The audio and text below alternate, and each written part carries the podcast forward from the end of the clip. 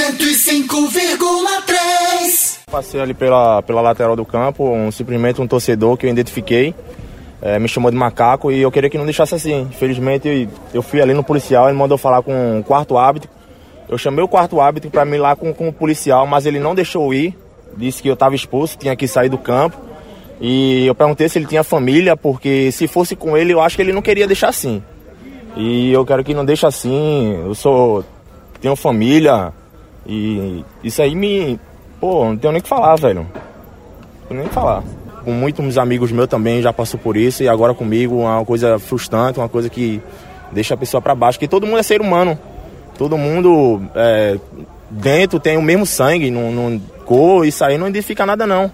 Queria ir num- numa delegacia prestar queixa é, para deixar isso aí em alerta, porque é, não, não vou ver o que eu vou fazer.